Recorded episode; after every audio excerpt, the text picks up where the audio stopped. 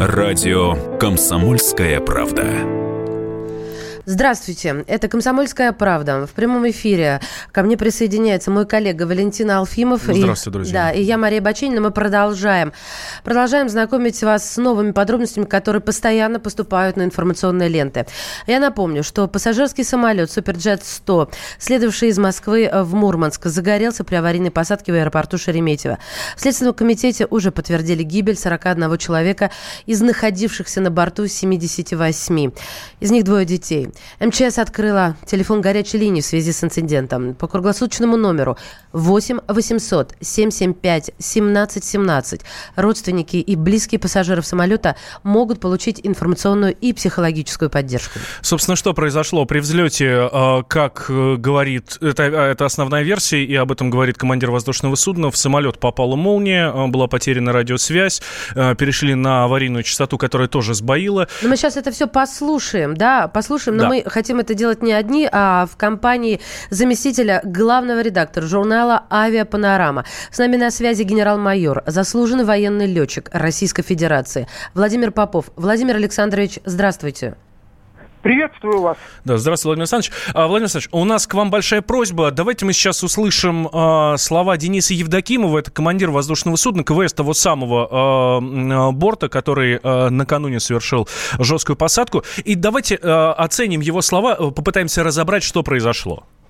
Хорошо. Слушаем момент посадки. По времени вам не скажу. Взлет был 18.02. Не было радиосвязи. Удалось ее восстановить через аварийную частоту на радиостанции. И она была кратковременной и прерывистая. То есть вот э, после включения режима самого передатчика несколько слов получалось сказать. Потом она пропадала и нужно было снова подключать. Диспетчеры нам оказали помощь. Они нам задавали курсы для вывода на полосу. Скорость была небольшая для посадки. Скорость была обычная. Все согласно оперативного сборника экипажа, подходили к земле плавно с уменьшением вертикальной скорости к моменту касания. После полной остановки мы объявили аварийную эвакуацию, и сначала второй пилот вышел из кабины, потом я. Сразу я на улице не смотрел, есть пожарный, нет, машина пожарных уже была. Пожар у нас начался после посадки, то есть в воздухе у нас не было пожара. Из-за молнии у нас произошла потеря радиосвязи и переход самолета, как упрощенный, минимальный режим, он так называется, режим прямого управления. Не через компьютер, как обычно, а напрямую, да, аварийный режим управления. Не могу сказать вам точно, почему произошел. Я говорю, по скорости было достаточно, к полосе подходили с уменьшением вертикальной, согласно процедуре. Сгорание случилось после приземления. Яркая вспышка, хлопок, переход самолета в аварийный режим управления и потеря диасвязи, кратковременная, которую потом удалось восстановить. Пожар после посадки, я так понимаю, вот из-за приземления. Причина, наверное, в этом. Баки полные, да, есть процедура у нас, оперативный сборник экипажа, возврат на аэродром вылета, и есть процедура посадка с превышением посадочной массы. Две процедуры друг за другом при решении посадки. Первое это по сообщению, там, где пишется сообщение об отказах,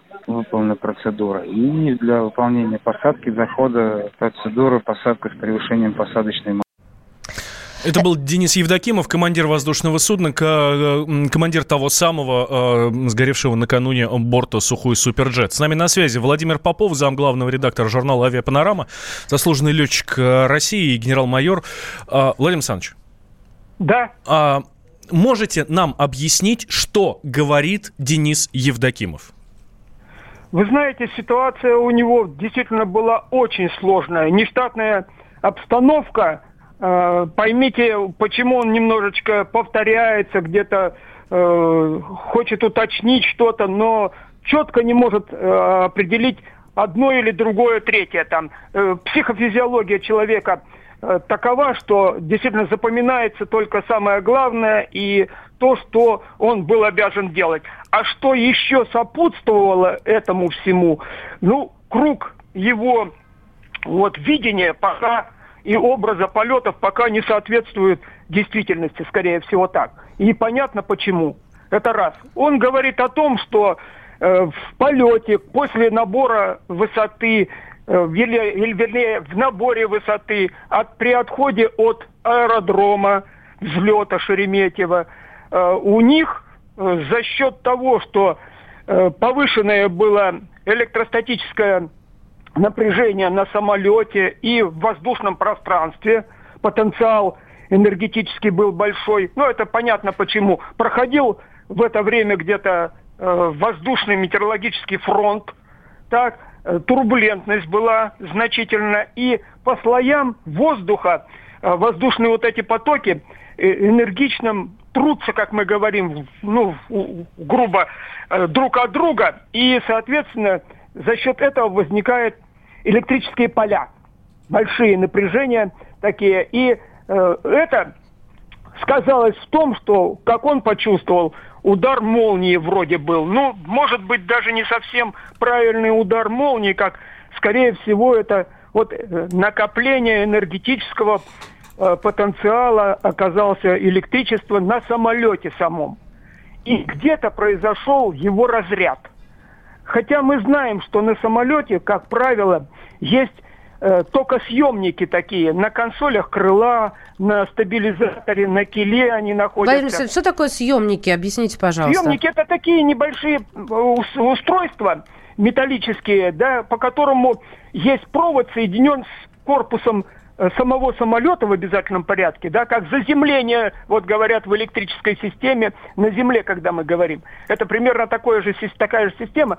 И за счет угу. потом диэлектрического переходничка такого, да, э, сделаны ну, буквально как веничек, э, проводки такие, сброс, сброс в атмосферу, через них утекает избыточное электричество, которое накапливается на поверхности крыла, фюзеляжа, вот этот потенциал энергетический. Владимир Александрович, ну вот а все задаются вопросом, э, огромное количество повторяющихся сообщений, ну как же так, что он загорелся? Раз от молнии есть защита, а, что могло произойти, кроме вот смотрите, как неправильной посадки? Можно дальше я эту идею вам расскажу. Да. Дело в том, что это просто один из вариантов действий. Их несколько будет потом. Тех, которые будут расследоваться. Вот дальше что происходит? Когда вот этот разряд полностью не мог сняться с самолета, э, не исключено пробой, электрический пробой. То есть это замыкание, другими словами, короткое. Э, самолеты современные, в том числе Су-100, он энергетически очень э, заряжен, как мы говорим, да, у него много систем действующих и работающих от электросистемы, от электроприводов, от электрических проводов даже передачи энергии. Вот один из кабелей, не исключено, закоротило его таким образом, и он дал возгорание. А смотрите, почему после посадки интенсивное возгорание произошло? Э, грубая посадка, может быть, была. Ну так, с расчетом каким-то небольшого удара. Но то, что мы видим да. на, наблюдаем на видео, так оно и было. Да, вот это во-первых. Во-вторых, смотрите, искра, которая вот уже была там в фюзеляже, в кабельной вот системе проводов, да, по бортам же это все проходит, в крыло распро, рас, отходит, там управление, допустим, рулевыми машинками, интерцепторов, э, и элеронов там, да, руля высоты и Э, руля направления, все это электрическими машинками, все через электричество. И где-то искра это. Рядом было э, возгорание, произошло именно с топливными баками. А топливо находится в кессонных баках, таких прорезиновых, э, металлизированных, именно в крыльях большинство топлива. И вот э, командир говорит, докладывает, что у него предельная масса по посадке была. Топливо он не израсходовал Представьте себе, до Мурманска лететь ему три часа нужно было. Минимум да. как. И Владимир Александрович, ну, полный самолет был. Владимир Александрович, ну, здесь главный вопрос, э, по крайней мере, у меня возникает. Э, хорошо, он принял решение вернуться, возвращался на руках, об этом он сам говорит, э, то есть без, всякой, без всякой автоматики. Он говорит, что он подлетал к аэродрому, к взлетно-посадочной полосе с нормальной, с небольшой вертикальной скоростью, со сбросом вертикальной скорости, и все было, ну, до момента касания в штатном режиме. Почему он начинает козлить и скакать по взлетно-посадочной полосе? Не забывайте, что самолет этот полностью электрического управления. Я еще раз подчеркиваю, это проблема сегодняшнего дня. Проблема самолетов. Боинг 737, мы помним, Макс МАКС-7, МАКС-8, вот эти вот машины МАКС-9, которые сейчас сняты пока с, про, с производства, не производства, а с эксплуатации. Это то же самое, электрическая система управления, она хороша тогда, когда компьютерные э, органы работают на самолете хорошо. Или безусловно рабочие. А когда что-то отказывает в них, представьте себе, штурвал у командира находится на левой руке. То есть это асимметричная система управления стоит на самолете. Ему даже логически тяжело было управлять вот именно механикой. Поэтому тут движения могут быть достаточно несоразмерными. Владимир Я... Александрович, а, вот как итог, потому что остается времени очень мало. Если это была искра, возникшая еще в воздухе, то да. она послужила причиной возгорания при посадке, и вины летчика тут никакой нет. Это ваше мнение, ваша точка зрения. Да, в общем-то, да, я так и говорю, потому что летчик является уже заложником потом ситуации, той, из которой нужно выходить. Принято. Да, Владимир Александрович, спасибо вам большое. Владимир Попов, заместитель главного редактора журнала «Авиапанорама», генерал-майор, заслуженный военный летчик Российской Федерации, был с нами на связи. Через несколько мгновений мы продолжим. Вернемся в эфир. Валентина Алфимов, Мария Баченина, WhatsApp и Viber в вашем распоряжении. 8 967 200 ровно 9702. Радио «Комсомольская правда». Мы возвращаемся в прямой эфир радио «Комсомольская правда». Меня зовут Валентин Алфимов, рядом со мной Мария Бачинина. Здравствуйте. Мы пытаемся разобраться а, в том, что происходило накануне в аэропорту Шереметьево. Там совершил аварийную посадку борт «Сухой Суперджет». На борту было 78 э, пассажиров. Жесткую посадку он совершил, загорелся при посадке. 41 погибший. 41 Двое погибший. детей и э, один член экипажа. А, да, а, буквально в прошлой части нашей программы мы а, говорили с Владимиром Поповым, это заместитель главного редактора журнала «Авиапанорама», генерал-майор, заслуженный военный летчик. Он рассказал нам свое видение причин катастрофы. И вот многие задают нам вопросы. У нас же здесь в Вайбере, в WhatsApp, куда вы можете писать прямо сейчас. Его номер, их номер плюс 7 967 200 ровно 9702. Что за борт? Многие очень ругают Суперджет. У нас для вас есть есть небольшая справка, давайте сейчас услышим и продолжим тогда. Справка. Сухой Суперджет – первый российский пассажирский самолет, созданный после распада СССР. Разработан компанией «Гражданские самолеты Сухого» при участии ряда иностранных компаний. Предназначен для перевозки 98 пассажиров. Дальность до 3000 или 4600 километров. Первый полет сухого суперджета состоялся в мае 2008 года. В 2011 введен в эксплуатацию. Это первый стоместный самолет, на котором установлена полноценная система Fly-by-Wire, которая была специально разработана для оптимизации управления, снижения нагрузки на экипаж и обеспечения максимальной эффективности расхода топлива. В эксплуатации находится 139 самолетов сухого суперджета, 100 из них в России, 33 за рубежом, в Таиланде, Казахстане и Мексике. Ну, я добавлю по поводу сухой суперджета. Он э, очень активно используется нашей авиацией. На рейсах Аэрофлота работает 50 самолетов, еще 100 заказано. Авиакомпания «Ямал», там 15 лайнеров и 25 в заказе. «Газпром Авиа» использует 10 суперджетов. Компания «Азимут» работает на 8 суперджетах. «Ир Аэро» в эксплуатации 8 штук. «Якутия» 5 самолетов. «Русджет» 1 самолет сухого. И специальная летный отряд России, два самолета этой модели, это а, президентский отряд МЧС, на двух из восьми заказанных суперджетов летают, МВД эксплуатируется один экземпляр. И а, пока что никто не торопится снимать с рейсов а, сухой суперджет. А, вот а, Якутия говорит о том, что до а, разбора ситуации пока не, не будут отзывать. Выводы, да? да, и Райера а, они сказали, что усилят контроль а, перед вылетами на этих лайнерах. Ну, сейчас на связи корреспондент «Комсомольской правды» Мурманск Мария Пашенкова. Маша, здравствуйте. Здравствуйте, Маша. Здравствуйте. Ждем от вас последних подробностей. Такое ощущение, что, ну, благодаря вам, что там находимся.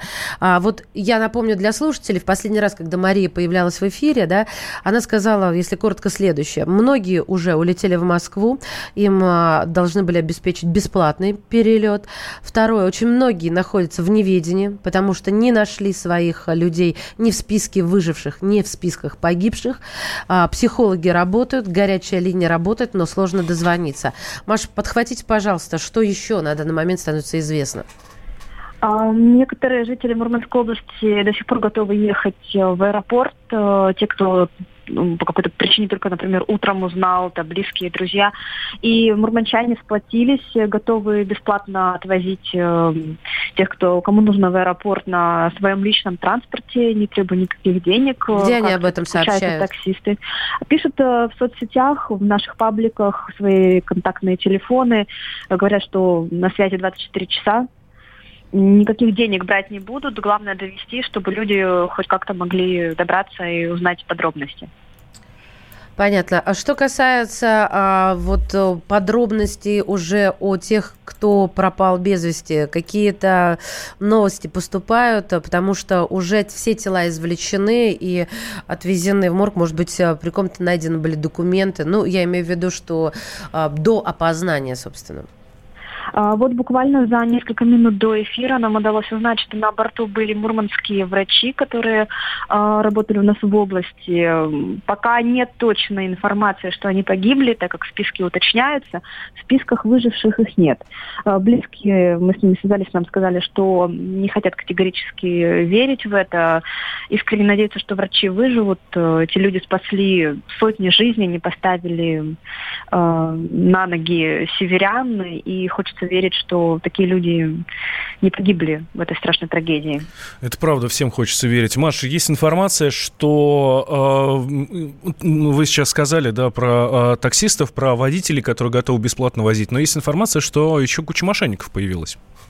Да, это, к сожалению, правда. Люди активизировались, у них либо были созданы уже фейковые аккаунты, либо они были созданы под, конкретно под эту трагедию. Пишут в соцсетях э, обычные банальные фразы, что открыт сбор средств, перечисляйте, указывают реквизиты. Но пока у нас в области нет никакого официального сбора средств, хотя речь об этом идет. Сейчас наши паблики решают, кто будет открывать и как сделать это законно. Ну а мы, в свою очередь, предупреждаем северян, чтобы они не велись на такие уловки. Это банальные схемы развода, которые очень кощунственны в данной ситуации, но у мошенников, как известно, нет ничего святого.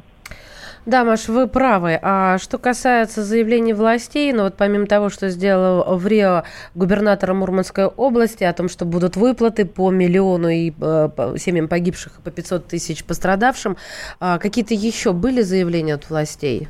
А, буквально через 10 минут наш в Рио губернатор обещал сделать официальный подход мы ждем его.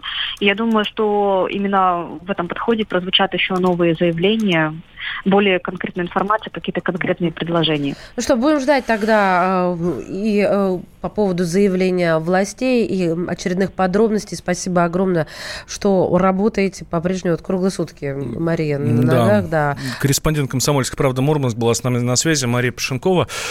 Давайте сейчас услышим тех, кто выжил те, кто выжил в этой катастрофе, э, с ним пообщались наши корреспонденты. Э, давайте начнем с Дмитрия. Он как раз рассказал нам про молнию, которая попала в самолет. Пожар начался после удара самолета, после второго удара самолета о землю, ага. когда он садился. А сначала вот что происходило в воздухе? Вот что выключился свет? Вот, было понимание, что молния ударила в самолет? Да, было. Ну, я, по крайней мере, видел вспышку белого цвета. Помещение, где был а, газ, где было темно, где была а, самая высокая температура, они оттуда вытаскивали людей и помогали а, спуститься на, на трап. А когда все началось? И как именно? В этот момент ну, сейчас я устал, не буду об этом рассказывать. Надо будет рассказать следственному комитете. А второе я хотел бы сказать что компания Аэрофлот это вот, ну как сказать, а, бессердечные, бесчувственные и некомпетентные люди. А, я не смог возврат за свой билет получить в течение 40 минут и так не получил. Это был Дмитрий, один из выживших в этой авиакатастрофе. А, да, рассказал все, как было, когда там молния ударила, когда пожар начался. Смотри, мы, а вот Мы с Михаилом Михайловичем немножко поспорили. Он говорит, что он в панике, а я говорю, что человек в панике может, конечно, говорить отстраненно и на какие-то абсолютно дурацкие темы, но вот идти в кассу за возвратом билета, меня это в голове пока что не укладывается. Я все-таки остаюсь при своей точке зрения. Прошла вчера информация по поводу того, что многие пассажиры начали спасать свой багаж, и из-за этого немножечко все застопорилось, и это немножечко вылилось в 41 жертву. Радио «Комсомольская правда». Возвращаемся мы в прямой эфир. Радио «Комсомольская правда». Меня зовут Валентин Алфимов. Рядом со мной Мария Бачинина. Здравствуйте. А у нас на связи в прямом эфире Алиса Титко, наш э, корреспондент «Комсомольская правда», которая была в Шереметьево, которая наблюдала. Сейчас э, а, вот выйдет в эфир с последними известиями с места событий. Алиса, здравствуйте. Да, здравствуйте всем. Здравствуй, Алиса. Да. А, в общем-то, я для слушателей, э, так сказать, собираю дайджест на то, что слышала, ну вот и вчера, на, накануне, да. А, Алиса, во-первых, добиралась по Дмитровке, да, вчера вот были заторы и так далее. Сказала, что по Дмитровке было легче. Но на подъезде к, э, к аэропорту было сложно достаточно попасть. А непосредственно в самом аэропорту сначала журналисты никого не видели, кроме своих коллег, да, Алиса? Все правильно я же я рассказываю? И... Да, на самом деле, могу рассказать, мы добирались, да, нормально, в принципе, но осложнения уже были, потому что ехали скорые, очень много было машин, и в том числе и следователи, и полиция очень много.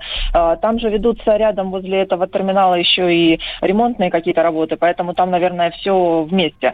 А, но на самом деле, что а, аэропорт работал в штатном режиме, единственное, что людей пропускали только по билетам, или вот нас, журналистов, по удостоверениям. Самолеты некоторые не взлетали, понятное дело, что место трагедии там работали работали следователи, поэтому полоса была закрыта, и некоторые рейсы перенаправляли в Домодедово, некоторые летели в другие аэропорты, в другие города. Вот сейчас говорят, что уже самолеты вылетают и в Мурманск, потому что вчера рейс, который, говорили, перенесут э, вот этот трагически, да, перенесли на другое время, на 2035, он все-таки не вылетел, потому что очень многие люди отказались лететь, уже и побоялись, и, э, ну, собственно, рейс не сформировался, потому что мы понимаем, что 41 человек, это больше половины людей э, погибли, по крайней мере, сейчас они числятся в списках погибших, э, и поэтому, да, рейс не собрался, и на Мурманск самолет не вылетал.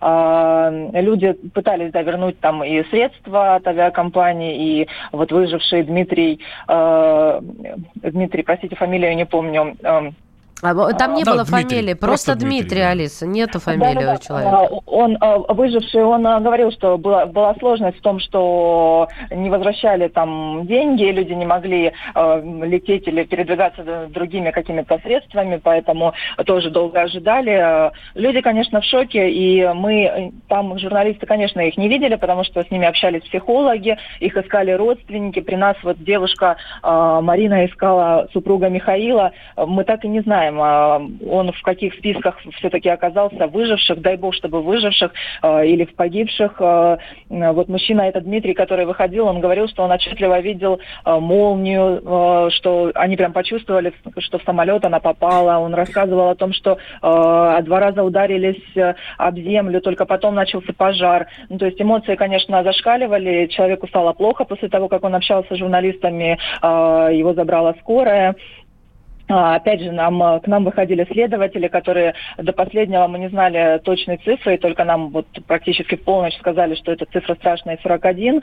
А, и, ну вот, страшная атмосфера, конечно, была, и сейчас вот очень многие люди, с которыми мы общаемся, пытаемся в социальных сетях, они, конечно, эм, не очень понимают журналистов, которые хотят рассказать о людях, которые эм, погибли, э, и Просто действительно и бортпроводник, который да, спасал до последнего людей из горящего самолета, э, действительно героический э, поступок. И э, нам хочется сказать о этих людях добрые слова. И только поэтому мы пытаемся как-то общаться с их друзьями, родственниками.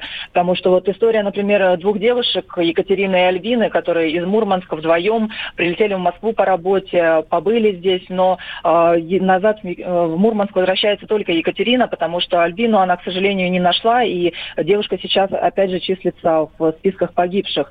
А, у девушки остался сын э, лет 10-12 э, там, в Мурманске. Вот такие истории очень страшные, но это все жизнь, и э, когда вот о них узнаешь, действительно очень, очень страшно, потому что летаем мы все практически на самолетах, и не дай бог такое, ну, чтобы случалось. Да, это правда. Алис, спасибо тебе большое. Алис Титко, корреспондент «Комсомольской правды», следит за историей, разбирается. Накануне была на месте происшествия. У меня, у меня еще возник один вопрос. Алиса да. еще с нами? А, алло. Нет, уже нет.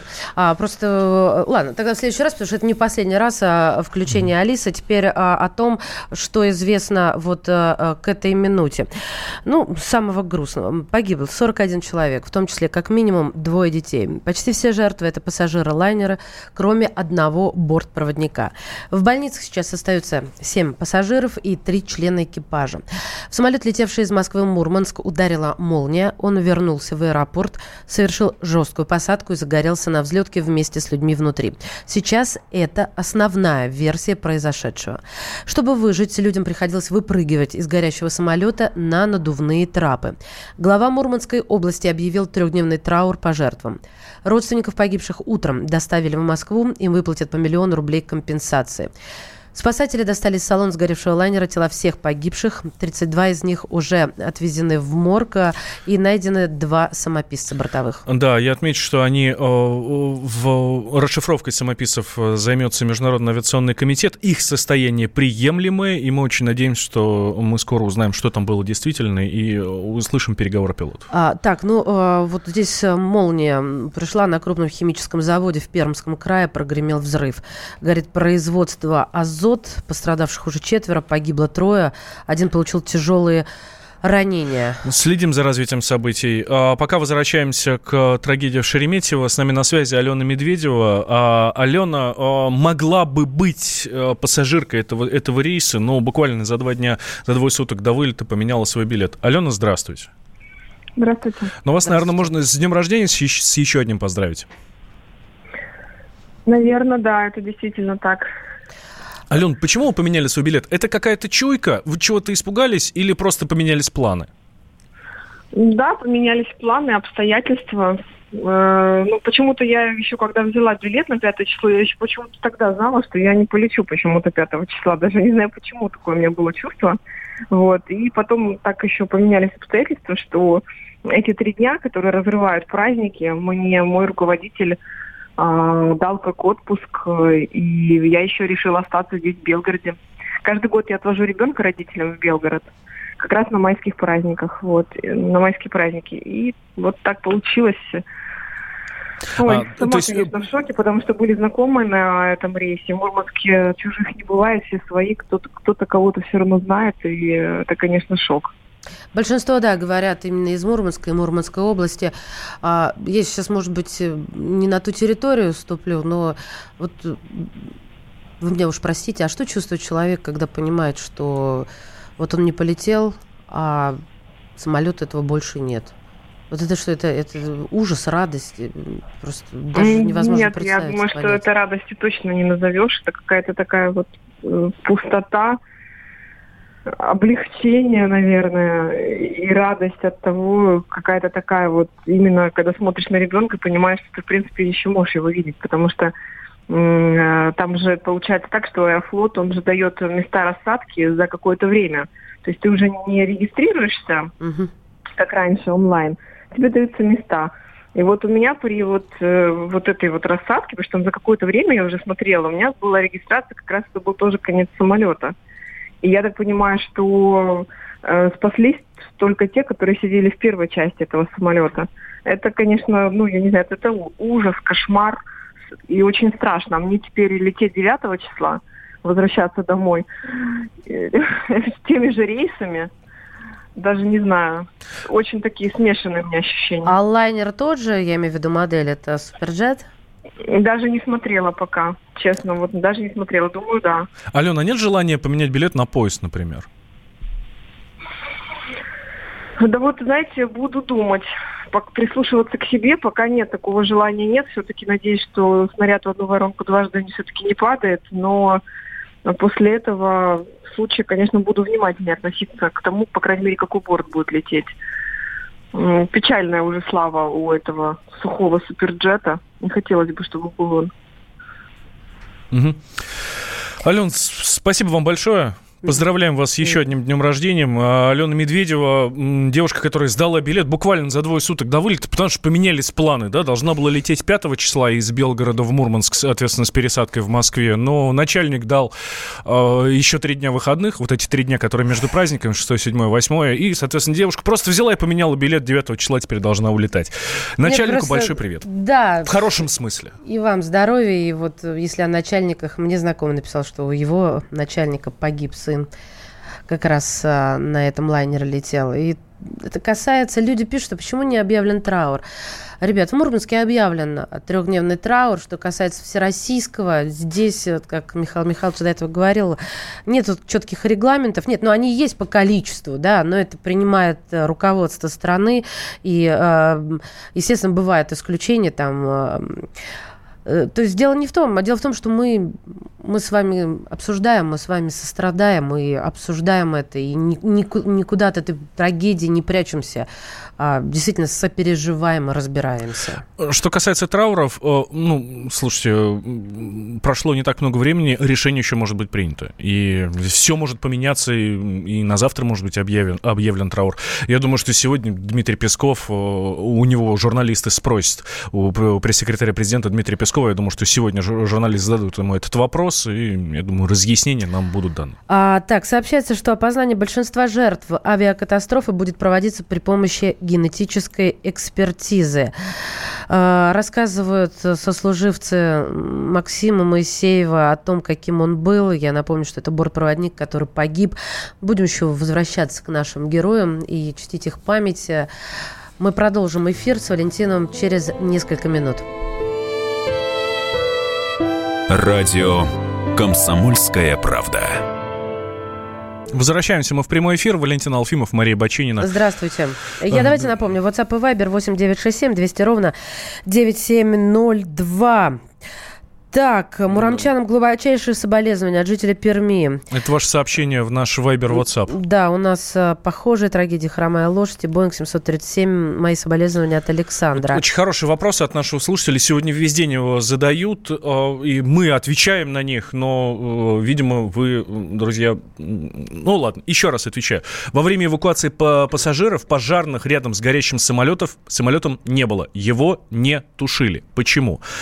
Как происходило, э, что произошло? В самолет попала молния, отключилась вся электроника, э, самолет садился на руках. То есть э, в ручном режиме садился самолет на э, взлетно-посадочную полосу.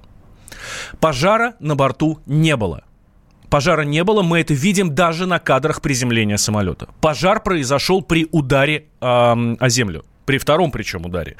Первый, первое касание, самолет подпрыгивает, второй удар, подламываются стойки шасси. Скорее всего, пробивают баки, соответственно, искра, все загорается. Никто не просил пригнать на, а, на а, взлетно-посадочную полосу э, пожарную технику, потому что пожара не было. Самолет садился в аварийном режиме, но он не горел. И э, техники там быть не должно было. Вот и все. Э, говорили еще, почему не залили пеной э, всю полосу. Полосу заливают пеной только в тех случаях, когда самолет садится на брюхо. Он садился на, а, на выпущенные стойки шасси. А, Так, ну, э, прямо сейчас у нас а, традиционная к этому часу рубрика «В коридорах власти». Давайте сразу Дмитрия Смирнова поприветствуем в эфире. Дима, здравствуй. Да, доброе утро, или как сказать, Аля, здравствуйте. Да, в тяжелый час. Ну, доброе утро. Многие, знаешь, начинают говорить, не надо, вот доброе утро. Это устоявшееся выражение. Действительно, не будем мы да, придираться. которое не означает, что мы здесь пляшем и радуемся. Да. А, Дим, ну, в общем, а, тебе сразу слово по поводу ситуации а, в Кремле. Какие комментарии? Мы знаем о том, что Владимиру Путину доложили. А дальше, пожалуйста, продолжи сам. Ну да, вчера Дмитрий Песков практически сразу после э, того, как пошла информация об этой катастрофе, сообщил, что Владимиру Путину доложена э, ситуация о жертвах. Президент э, выразил свои соболезнования. Сказано, что Владимир Путин глубоко соболезнует всем, кто потерял родных и близких в результате авиапроисшествия. Ну и дальше он дал э, ряд поручений в связи с этой аварийной посадкой пассажирского самолета, как сформулировано в официальном заявлении. Он дал поручение по проведению максимально тщательного расследования происшествия и оказанию необходимой помощи пострадавшим. Ну, это делается так всегда. Сегодня вот ожидается, что э, на докладе у президента будут и глава Минтранса, и, возможно, глава Аэрофлота. То есть э, президент даст, выслушает их точку зрения и будет еще какое-то развитие этой ситуации. А, Дим, а, многие спрашивают про траур. А, нет никакой информации. Будет ли общенациональный траур? Ну, что знаете, пока действительно нет никакой информации. 9.49 утра в Москве, да, рано еще об этом говорить, рабочий день только начинается. Знаете, вот тут можем прислушаться только с вами вместе к внутренней своей оценке, будет траур или нет. Я вот я не знаю, честно говоря. Ну вот, э, вот ты срезал буквально сообщение, Слушайте, которое нам да, прямо сейчас прислали в э, WhatsApp. Да, не понимаю некоторых, э, кому нужен официальный траур. По-человечески, что ли, не способны со сочувствовать? Тут, знаете, еще такая действительно, ну, что, да, давайте прямо говорить, впереди День Победы. Я не знаю, как все это должно вместе сочетаться. Я, я не знаю, у меня нет ответа. Ну, все правильно, ни у кого его нету, и отменять а, празднование по поводу Дня Победы в тот момент, когда ветеранов остается по пальцам пересчитать, я не знаю, ребят, это тоже, это сложно, и я думаю, каждый, кто волен отменить или не отменить, вот сейчас тоже у какого-то выбора. Но еще раз подчеркиваем, что я уверена, каждый сопереживает, ну, кроме тех, кто пытается нажиться и распространяет фейковые новости. Дим, спасибо. А, да, Дим, спасибо тебе большое. Дмитрий Смирнов, политический обозреватель «Комсомольской правды», был с нами на связи нашей традиционной рубрики э, «Коридоры власти». Да, друзья мои, ну вот сейчас как раз а, возможность у нас появляется задать все ваши накопившиеся в нашем мессенджере вопросы а, по поводу вот эм, катастрофы самой, возгорания. У нас э, на связи независимый технический эксперт, авиаэксперт Юрий Антипов.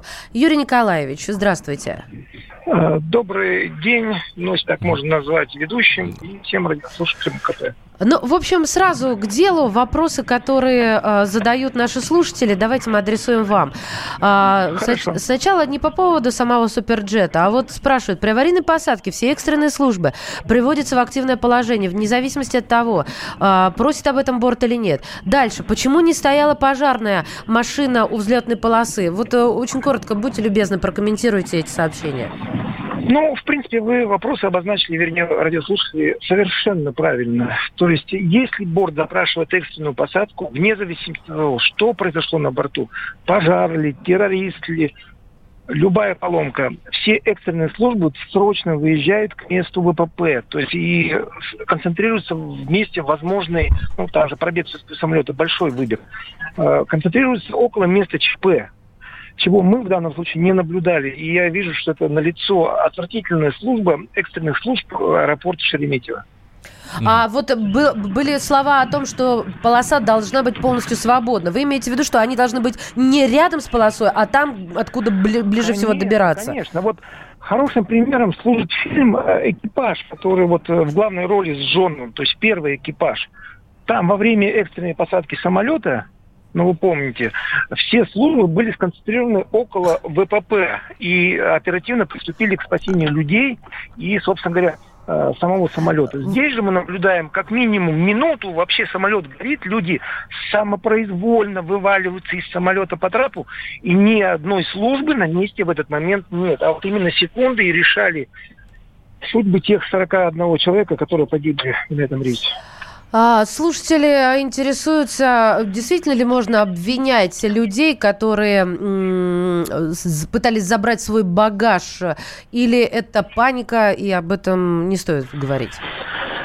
Ну, э, человеческое общество, вы знаете, оно субъективно. Поэтому жестоко. есть, да, есть варианты, когда люди ведут себя по-человечески, ну, а есть, когда человеческий облик теряется, спасая свои чемоданы. Ну, в данном случае мы наблюдали, к сожалению, по словам очевидцев, пассажиров, именно такую ситуацию.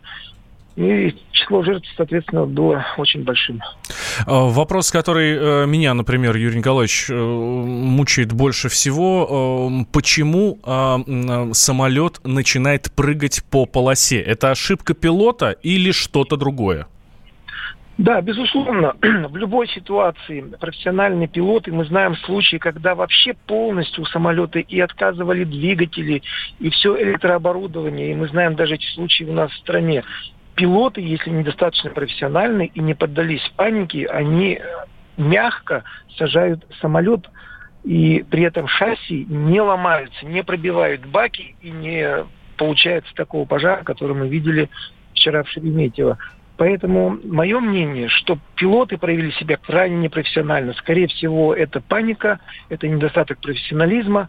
Они не только сломали шасси, они еще и козлили на полосе. То есть несколько раз самолет подпрыгивал из-за сильных ударов ОВПП.